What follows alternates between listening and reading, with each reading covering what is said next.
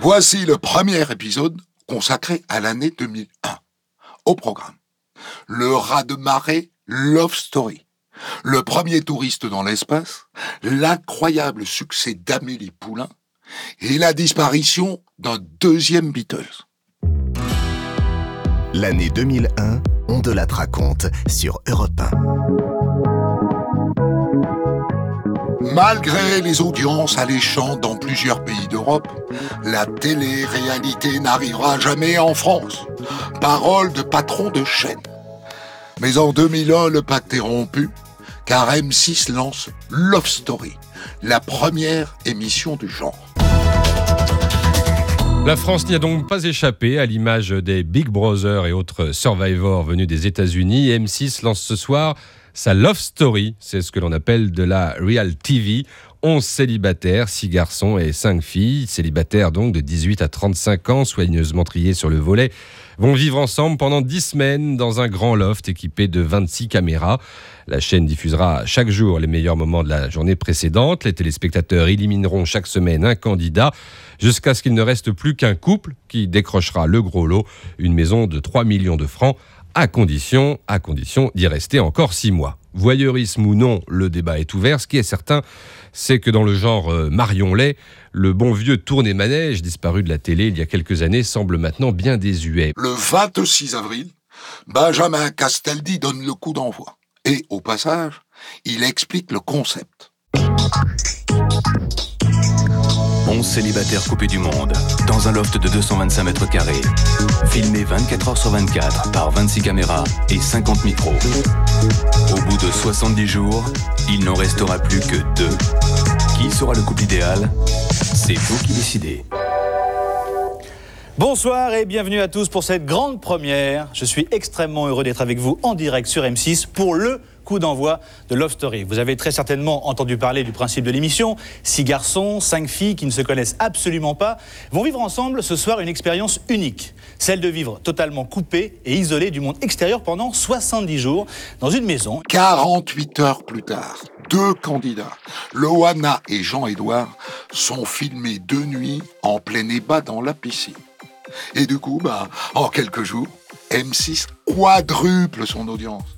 Les annonceurs se bousculent au portillon, malgré le prix du spot publicitaire multiplié par 3. Là, ça se bouscule puisque les résultats arrivent à 9h du matin. Euh, à 9h05, vous pouvez appeler euh, la chaîne pour euh, réserver un espace. Donc, on a vu dès les premiers chiffres de Love Story des gens appeler dès le lendemain pour faire des réservations. Et jusqu'au 5 juillet, jour de la finale, qui devrait battre tous les records d'audience, au moins de ce programme-là, mais peut-être même d'M6. Avec Love Story, M6 n'est plus du tout la petite chaîne qui monte. C'est désormais une grande chaîne qui compte et qui a réussi son coup. En direct avec nous, Benjamin Castaldi. Bonsoir, Benjamin. Bonsoir. Pas trop dur, l'édition d'aujourd'hui. Et quel effet ça fait d'être passé en une semaine d'un million et demi de gens qui vous regardent à 4 millions? Ah bah, on, est, on est extrêmement content. Ouais. On est, mais c'est vrai que c'est, on peut parler d'un véritable phénomène et c'est vrai que, que, l'engouement est, est, gigantesque et, et on s'attendait pas à un, tel succès, en tous les cas pas un succès aussi rapide. Quoi. Ouais. La maillot a pris très vite. À un moment, on en est au point que l'émission est devenue le sujet de discussion préféré des Français. Moi, je suis une quelqu'un qui est solitaire, pur et dur, et je ne supporte pas du tout de cohabiter avec quelqu'un. Et ce qui me fascine dans cette émission, c'est de voir des gens qui vivent 24 heures sur 24 ensemble, qui, qui, qui et en plus qui sont filmés. Alors, je me demande comment ils arrivent à supporter ça. Ah oui, moi j'aime énormément. Euh, je l'enregistre quand je ne suis pas chez moi pour l'instant. Et bon, bah, c'est intéressant sur la psychologie des jeunes parce qu'on ne connaît pas trop, on est un peu, un peu débordé très souvent. Et je trouve ça très sympathique. Bon, bah, euh, j'ai fait comme tout le monde, j'ai regardé. Euh, tout le monde est plus ou moins voyeuriste, il n'y a pas de problème. Mais moi je trouve que c'est quand même une vaste escroquerie. Euh, parce que, en fait, euh, j'ai vu ça dans, dans le Parisien.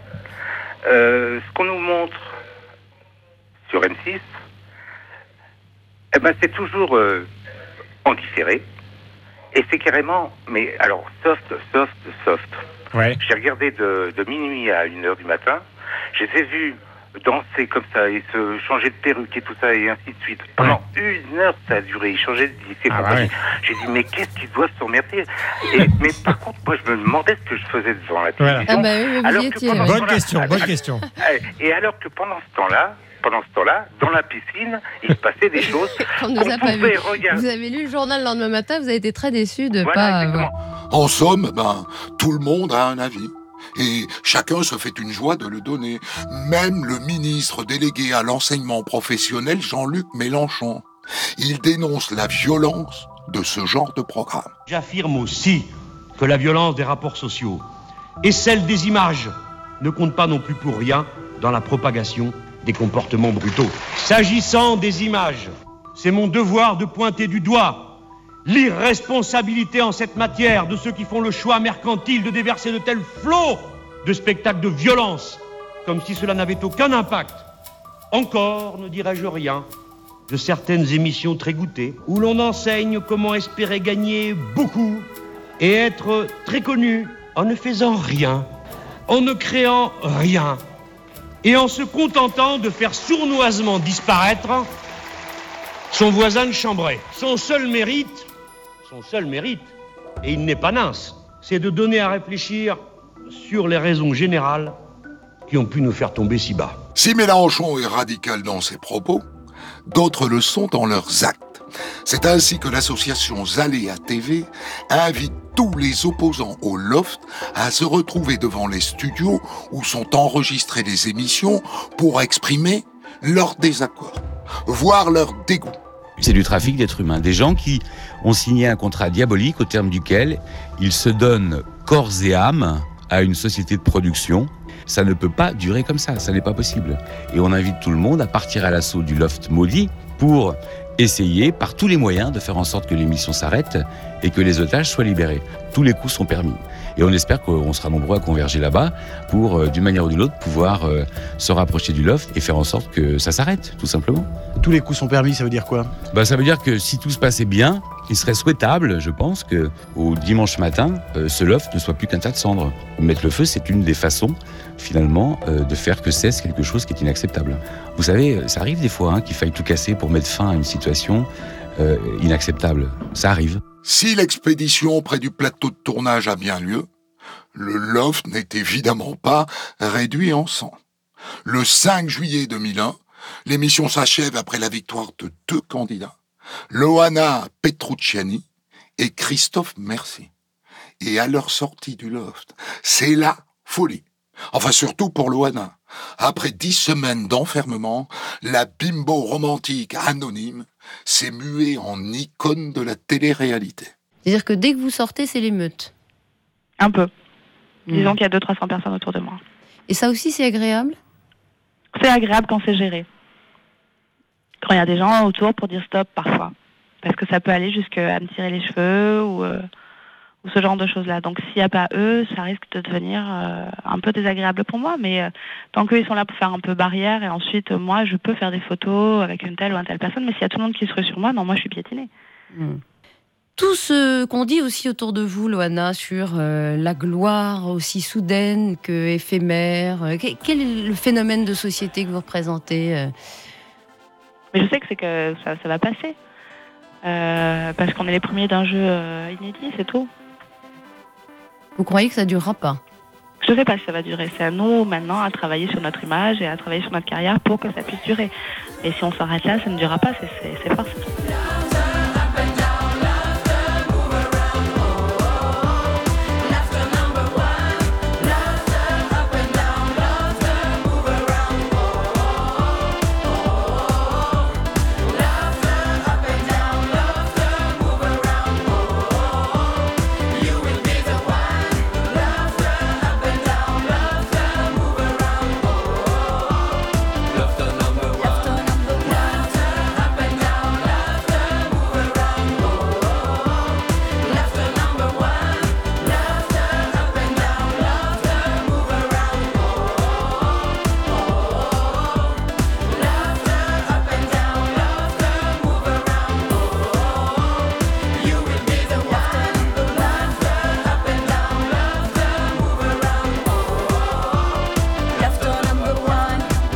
extrait de Up and Down, hymne officiel des Lofters, qui s'est quand même écoulé à un million d'exemplaires en 2001. On de la raconte, Christophe Ondelat. En mars 2001, le temps est venu de se séparer de la station Mir. 15 ans déjà qu'elle a été mise en orbite par les Russes. Et pour la désorbiter, eh bien rien n'est plus simple, comme l'explique cet ingénieur du Centre national d'études spatiales, le CNES. En fait, il y a trois manœuvres qui sont prévues pour désorbiter la station. Deux petites manœuvres, on va dire, qui permettent de descendre l'orbite de 220 km vers 150 km, puis une plus grosse manœuvre, plus importante, qui va permettre donc de précipiter la station dans les couches denses de l'atmosphère. Les deux premières manœuvres se feront à 1h30 d'intervalle, la première à 1h30 heure française et la deuxième à 3 heures. Ensuite, euh, les Russes vont attendre 3 heures entre la fin de cette deuxième manœuvre et la troisième manœuvre qui va permettre de désorbiter la station, qui elle se fera à 6 heures, un peu plus tard que 6 heures heure française. Et à partir de là, donc euh, pendant euh, un peu plus de 20 minutes, le Progress va allumer ses moteurs, va freiner la station et va la précipiter dans les couches denses de l'atmosphère. Et il est prévu que les, débris retombent dans l'océan euh, vers 7 heures du matin, euh, toujours hors de Paris. Avant de tirer sa référence, Mir va offrir un dernier spectacle. Pour son retour dans l'atmosphère, la station devrait illuminer le ciel avec deux explosions suivies d'une longue traînée orange. Le problème, c'est que pour être aux premières loges, il faut aller aux îles Fidji. Des îles Fidji, on connaissait les plages paradisiaques. Depuis peu, on a trouvé un autre argument touristique. Il vient du ciel, il pèse 130 tonnes et il tient en trois lettres. Vous avez trouvé C'est Mir. La station orbitale doit finir sa course vendredi au-dessus du Pacifique. Des Américains ont flairé la bonne affaire et organisé une expédition en avion pour suivre les derniers instants. La plupart des gens qui viennent ici sont des passionnés d'espace. Ils sont heureux, ils ont suivi Apollo, ils ont suivi la station Mir et ils ont aussi suivi la station internationale. Donc ils savent à quel point ce spectacle est extraordinaire. Des fous de l'espace qui ont quand même les moyens de leur passion, puisque pour assister au spectacle, ils ont déboursé au moins 8000 dollars par personne. Le spationaute Jean-Pierre Aigneret connaît bien la station Mir. Il y a passé deux séjours entre 1993 et 1999. Ce 23 mars 2001, il raconte au micro d'Europe 1. C'était ni un gourbi, ni euh, bricolé de, toutes parts. C'était euh, quelque chose qui se situe entre le sous-marin du capitaine Nemo, euh, donc avec une espèce de technologie qui a les pieds dans l'histoire de l'astronautique, qui remonte pas, très loin, hein, 40 ans, le vol de Gagarine, et la tête quand même dans la haute technologie, parce que Mir, encore il y a un an, était ce qui se faisait de mieux pour faire de la science en orbite. Il n'y avait pas de moyens concurrents, la navette ne faisait que des vols de 11 jours, par exemple. Donc euh, elle avait cet aspect à la fois de véhicule opérationnel, avec ces deux aspects d'antiquité vivante et de haute technologie, et en même temps, c'était une maison à vivre qui avait une âme qui ressemblait aussi à un laboratoire, un petit peu comme vous pouvez le visiter en, France au CNRS, où vous avez des tas d'instruments qui sont entassés les uns sur les autres. Vous avez la trace euh, de tous les hommes. 104 astronautes ont vécu dans cette euh, station et ont amené leurs objets personnels. Souvent, les ont laissés, ont laissé des traces, des signatures. Et donc, c'était vraiment quelque chose qui est une habitation, euh, qui avait une âme, un peu comme une maison de famille qui était visitée par des amis. Cette même année 2001, une autre station orbitale fait parler d'elle, la Station spatiale internationale. Pendant plusieurs jours, elle va accueillir à son bord, et pour la toute première fois, un touriste américain, Denis Tito. Denis Tito arborait un large sourire lorsqu'il est entré en flottant dans la Station spatiale internationale. Les bras écartés, vêtu de sa combinaison bleue de cosmonaute, il n'avait pas l'air affecté par le voyage à bord de Soyouz il a pourtant été légèrement incommodé, comme le sont, paraît-il, tous les cosmonautes au moment de leur première mission. Les astronautes américains l'ont accueilli à bras ouverts et la NASA a bien voulu retransmettre la première conférence de presse du touriste de l'espace. It was uh, a great trip here, and uh, I don't know about this adaptation that they talk about. I'm already adapted, so uh, I love space. Notre voyage pour venir ici s'est bien passé. Je ne sais pas pourquoi on dit qu'il y a des problèmes d'adaptation. Moi, je suis déjà adapté. J'aime l'espace. À 60 ans, ce richissime homme d'affaires californien réalise le rêve de sa vie. Mais pour le concrétiser, il a d'abord dû suivre un entraînement militaire à la Cité des Étoiles à Moscou. Et surtout, verser 20 millions de dollars à l'Agence spatiale fédérale russe. Au centre de contrôle, l'ambiance est plutôt sobre. Pour les responsables russes, Denis Tito dans l'espace, c'est de l'argent frais qui tombe du ciel. Du côté américain, on doit comprendre que ce vol commercial apporte un véritable bol d'oxygène financier à notre programme spatial. Denis Tito passe 7 jours à bord de la station internationale. Et à son retour, il mesure sa chance. On est touriste ou on ne l'est pas, et celui-là est ravi.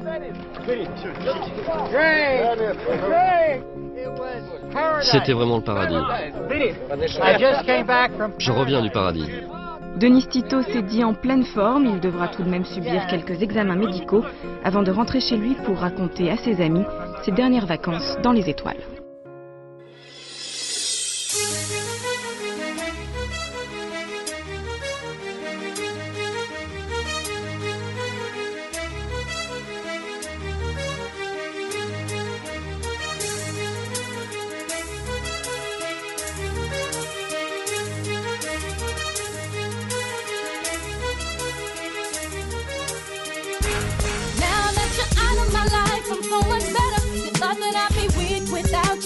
Stronger. You thought that I'd be broke without you, but I'm richer. You thought that I'd be sad without you,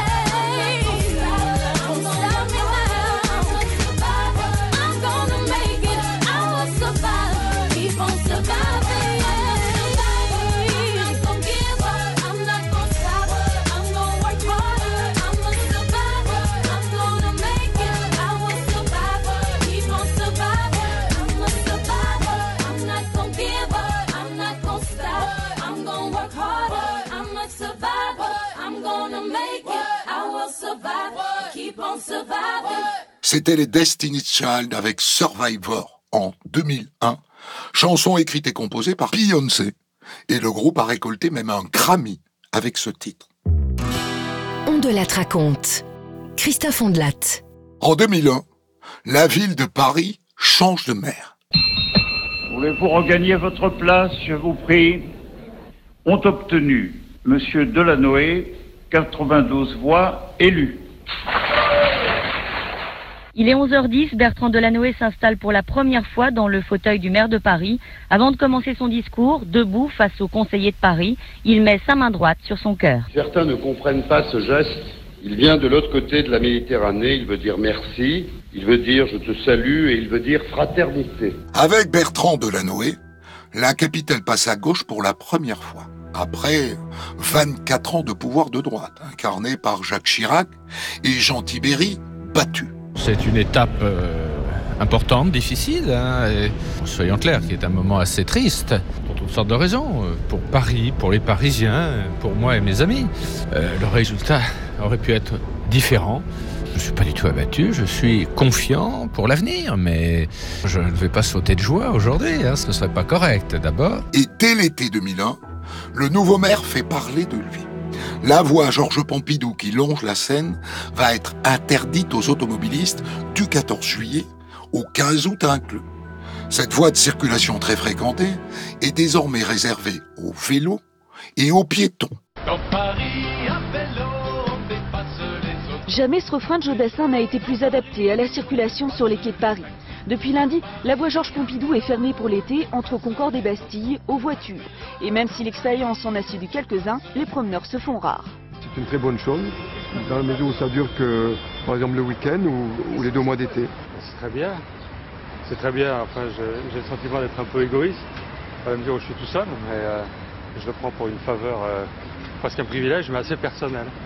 Les premiers jours, ah bah, il y a peu de promeneurs et encore moins de vélos.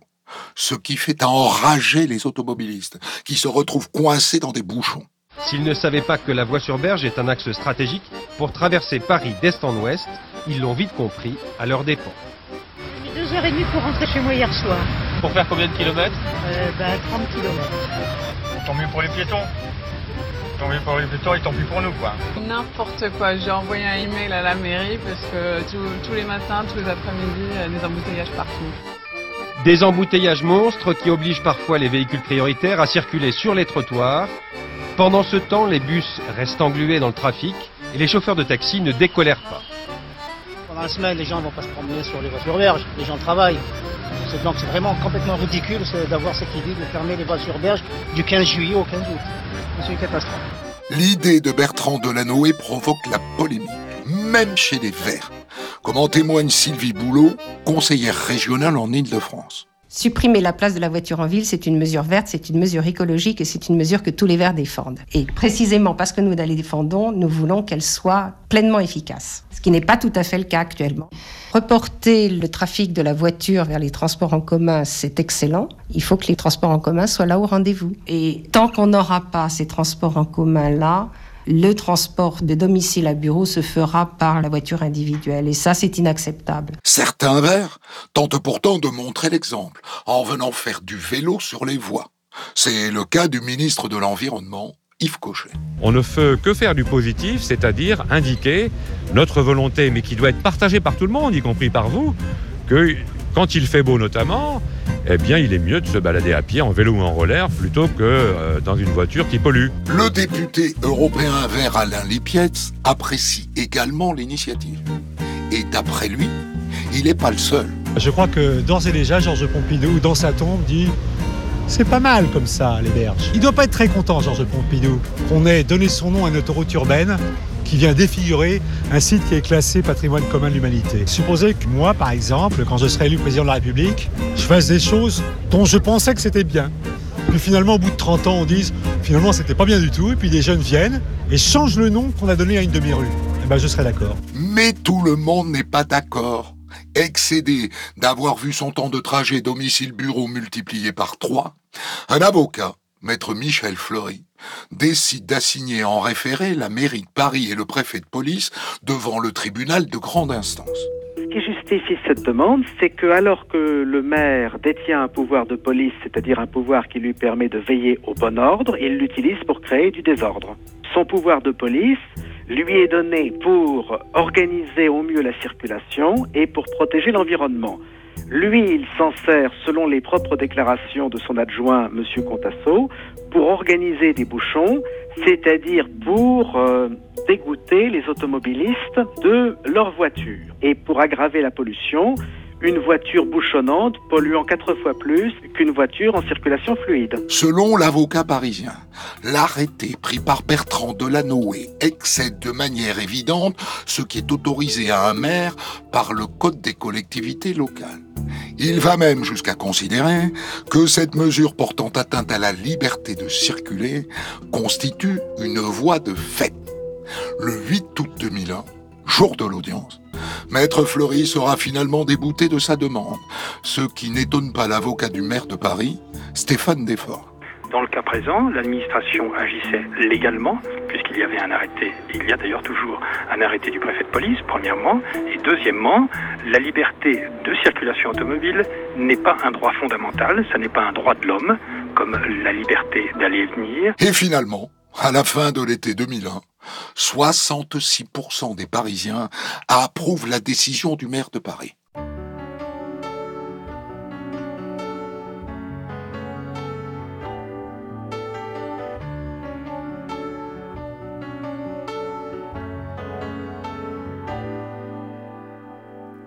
On a le droit,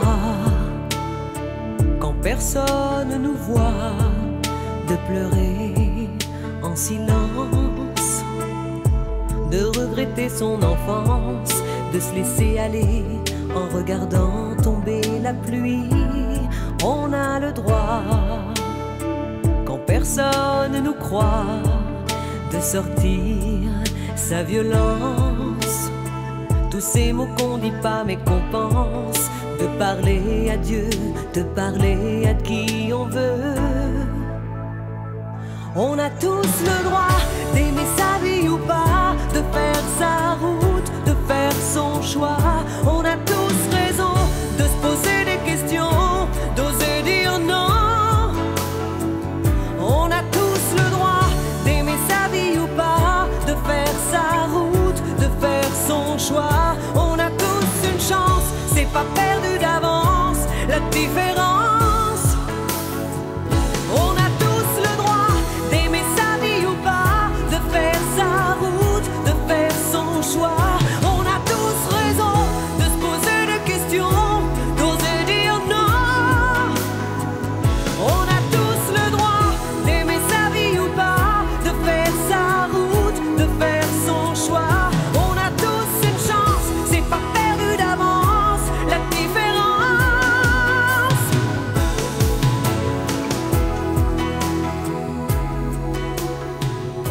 C'était Liane Folly en 2001 avec On a tous le droit à succès, signé Gérard Presgurvic.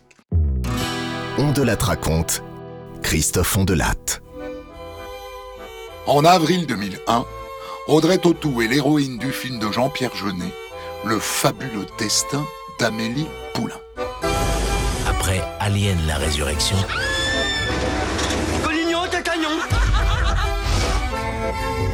film de Jean-Pierre Jeunet.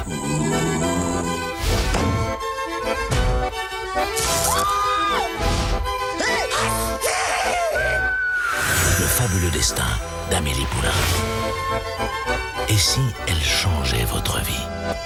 Si certaines critiques ont la dent dure et taxent le film de populiste, à la fois étouffant et vide, ou, ou superficiel mais ludique, le public, lui, le plébiscite. Pour le réalisateur, c'est une formidable surprise. Et je me souviens très bien dans les premières interviews, je me souviens très bien avoir dit jamais de ma vie je ne ferai un grand succès, comme par exemple La vérité si je mens, parce que mes films sont trop spéciaux, trop poétiques, trop décalés. Et voilà qu'aujourd'hui on a la preuve qu'un film décalé peut avoir un succès pareil. Le film fait un million d'entrées en première semaine. En deuxième semaine, les spectateurs qui l'ont déjà vu y retournent. Je vais revoir Amélie Poulain. Revoir Pourquoi? J'ai bien aimé, je sais pas, je suis un petit peu énervé donc je vais le voir. À mon avis, je serai de bonne humeur quand je vais sortir. Je vais le revoir parce qu'il est génial. Qu'il n'y ait aucune baisse euh, sur la deuxième semaine, c'est-à-dire à nouveau mercredi soir, euh, on était complet sur euh, les deux séances du soir, jeudi soir pareil. euh, donc je, voilà, c'est ça qui fait, qui laisse penser que c'est quand même assez exceptionnel. Le film cartonne en France, mais pas que. Les Américains notamment en sont fans. J'aimerais être comme elle. D'ailleurs, je vais en prendre de la graine. C'était super.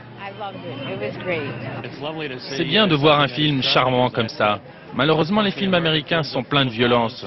Ça, c'est le charme du vieux monde. C'était merveilleux. C'était comme une friandise. C'était fabuleux. Il y avait une ou deux répliques sur l'Afghanistan. Et c'est bien de pouvoir en sourire plutôt que de froncer les sourcils. Plein d'espoir et de drôlerie, à un moment où on n'a ni l'un ni l'autre. Pour l'homme de cinéma Daniel Toscan du Plantier, ça faisait bien 20 ans qu'un film français n'avait pas connu pareil succès aux États-Unis. Pour trouver un score à peu près euh, comparable à ce que Amélie est en train d'obtenir, il faut remonter à très longtemps. C'est La Cage aux Folles, Cousine. C'est ce type de film-là, il y a, je vous dis, il y a plus de 20 ans. Alors, il y a, eu des très bons succès, mais c'était avec des films euh, en anglais. Le cinquième élément euh, a fait plusieurs dizaines de millions de dollars. Enfin, ça ressemblait plus à un film euh, du marché américain. Vous l'Amérique, c'est un pays, c'est cliché de le dire, mais traumatisé par euh, la violence et qui a pu constater aussi que cette violence est beaucoup dans son cinéma et qu'évidemment, euh, le charme, la séduction française, Audrey Tautou sûrement, il y a quelque chose de si charmant et délicieux, délicat que c'est- comme ils aiment, vous savez, le vin de Bordeaux, la mode de Paris, quelque chose de très français. Et si le film fait le bonheur des spectateurs, il contente aussi les commerçants de Montmartre, où se déroule l'histoire. Déjà plébiscité par les touristes du monde entier, le quartier devient bientôt un lieu de pèlerinage. C'est le cas notamment pour le café des Deux Moulins, rue Le Pic, où travaille Amélie dans le film. Au départ, je pensais que c'était effectivement un décor. Je pensais pas que c'était un lieu euh, réellement existant. Je viens de voir le film et je retrouve effectivement l'atmosphère euh, des scènes qu'on peut retrouver dans ce café, dans cette brasserie, le naturel, le décor, les couleurs. Est-ce que ça vous amène de la clientèle supplémentaire? Ah, c'est évident, c'est évident, c'est sûr, oui. C'est vrai, beaucoup de gens euh, prennent plaisir à venir découvrir euh, les lieux, les décors authentiques. Un peu plus loin, rue des Trois Frères, c'est l'épicerie Collignon où travaille Lucien, alias Jamel Debbouze, qui est prise d'assaut. À la grande joie de son patron, qui a astucieusement conservé la devanture du film. Ce dimanche, le vrai patron de la vraie épicerie, Monsieur Ali, a organisé une petite fête de quartier pour célébrer la starisation de son établissement. Au départ, on a voulu euh, remettre tout en état, mais on s'est dit que c'est très beau, c'est très joli, euh, on le garde. On le garde, on le soigne. Happy End, le petit commerce de Monsieur Ali et la grande industrie du cinéma se portent mieux grâce à Amélie Poulain. Donc, le film de Jeunet a changé la vie des commerçants montmartrois, mais aussi celle d'une jeune fille originaire de Lille. Et vous savez pourquoi? Parce qu'elle s'appelle Amélie Poulain. La première chose qui m'est venue à l'esprit, c'est qu'est-ce que c'est que ce film et quel genre ça va être quoi. Donc c'est là que ma mère m'a dit, euh, t'es sûr que c'est pas un film bizarre, porno, je sais pas quoi? Et euh, j'étais agréablement surprise. Alors donc, les jours ont passé, les semaines ont passé, et puis c'est devenu un succès, quoi. Au début, les gens, ils faisaient pas le lien. Les étudiants en connaissaient, mais les profs connaissaient pas. Donc ils me disaient, les étudiants, mais alors qu'ils t'ont pas charrié avec ton nom? Et non, non. Et puis après, j'ai passé de plus en plus d'entretiens, et à force, oui, les gens, ils, ils voyaient mon nom sur la liste, ils pensaient que c'était une blague. Donc, Ils voyaient Amélie Poulain, ils disaient... c'est- ah, mais ça, c'est les étudiants qui nous ont fait un canular. C'est pas vrai, il y a pas d'Amélie Poulain. Alors j'ai dit, si, si, c'est moi. L'autre jour, je suis allée m'inscrire à un truc. La dame, elle a hurlé. Elle a dit, ah, c'est pas possible, vous appelez Amélie Poulain. Il y a même une fois, qu'est-ce que j'ai eu dans mon casier à l'école? J'ai eu un petit mot rendez-vous au photomaton euh, du restaurant universitaire, des trucs comme ça. Et c'est gentil, enfin, vraiment. euh, Parce que dans le film, il y a une histoire de photomaton, pour les rares personnes qui n'ont pas vu le film. Le film Amélie Poulain totalisera 8 millions d'entrées en France et 30 millions dans le monde.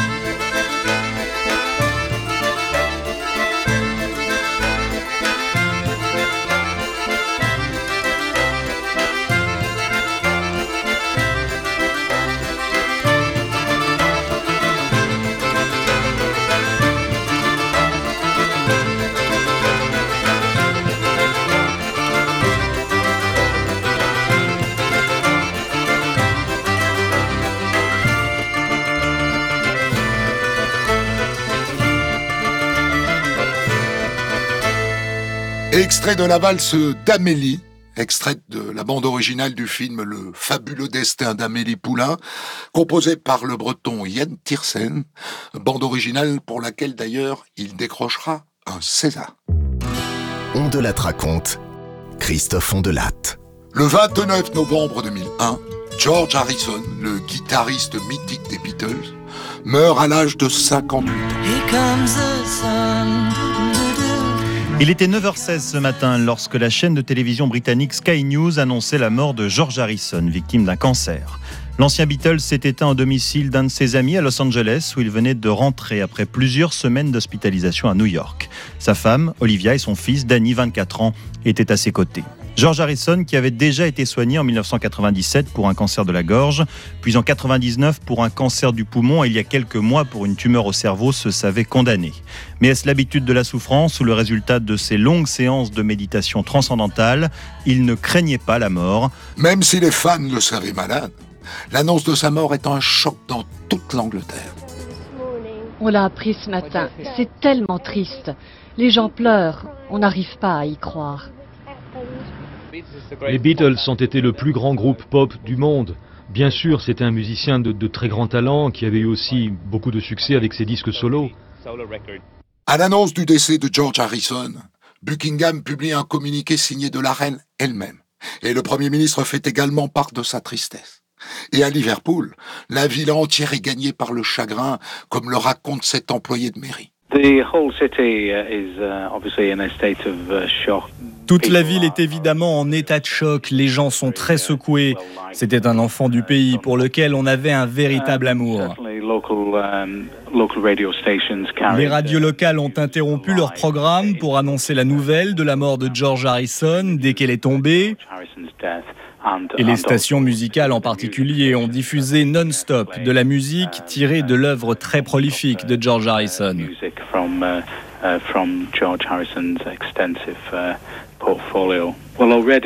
Depuis ce matin, les gens passent à la mairie pour signer un livre de condoléances qui sera envoyé à sa famille.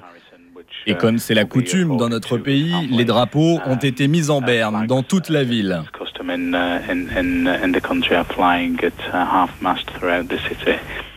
À la mairie, nous sommes en train de réfléchir à la façon de rendre un hommage durable à George Harrison.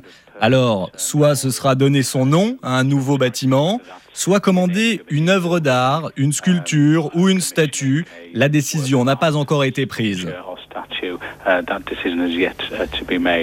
21 ans après l'assassinat de John Lennon, George Harrison est le deuxième membre des Beatles à disparaître. George Harrison, né en 1943 à Liverpool, était le Beatle le plus discret. Mystique, il avait été influencé au milieu des années 60 par la philosophie indienne et la musique du maître Ravi Shankar. J'avais entendu le nom de Ravi Shankar en, 65, je crois, ou 66. Au bout de la troisième fois, je suis allé acheter le disque.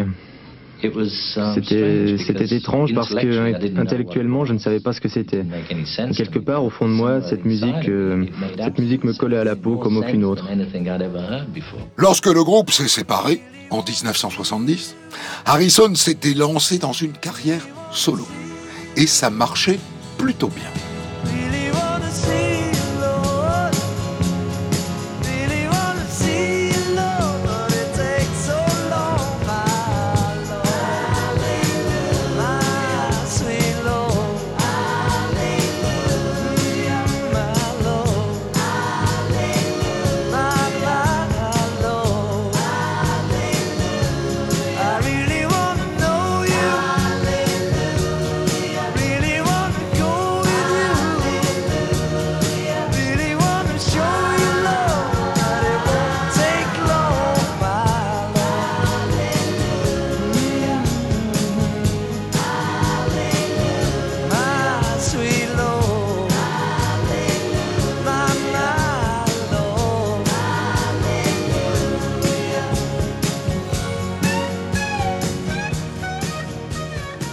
Au moment du décès du célèbre guitariste, les témoignages affluent. En France, Louis Bertignac, ancien de téléphone, loue le talent musical de George Harrison. Incomparable selon lui. Et George, c'était vrai, pour moi, c'était, enfin, je sais pas, c'est ce que je décelais dans sa voix, dans sa tronche, même sur les photos. Pour moi, c'était le, le tendre, le gentil et le, le meilleur copain de tous. Qu'est-ce qui vous a apporté musicalement? Il m'a éveillé, je sais pas, ses guitares ont un son bien spécial. Son coup de tirer les notes, de les faire pleurer, c'était vraiment euh, un des plus beaux guitaristes. Très peu de technique, mais des idées excellentes.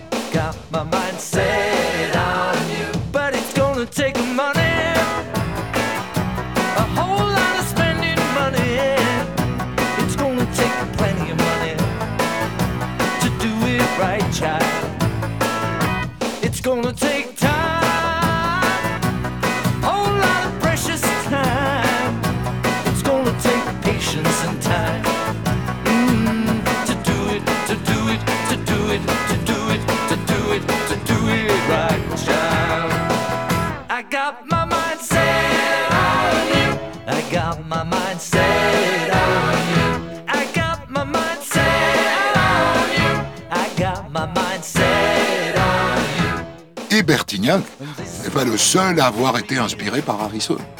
Woolsey aussi reconnaît lui avoir emprunté des riffs plus souvent qu'à son tour. J'étais influencé par beaucoup de musiciens, notamment évidemment par les Beatles. Et dans les Beatles, je sais ce que j'ai puisé à George Harrison. Par exemple, euh, une chanson que j'ai dont j'ai fait la musique pour l'album d'Alain Souchon qui s'appelle Arlette. Et ben dans Arlette, pour moi, c'est vraiment dans l'influence de, de ce qui me reste de I Need Someone de Harrison, quoi.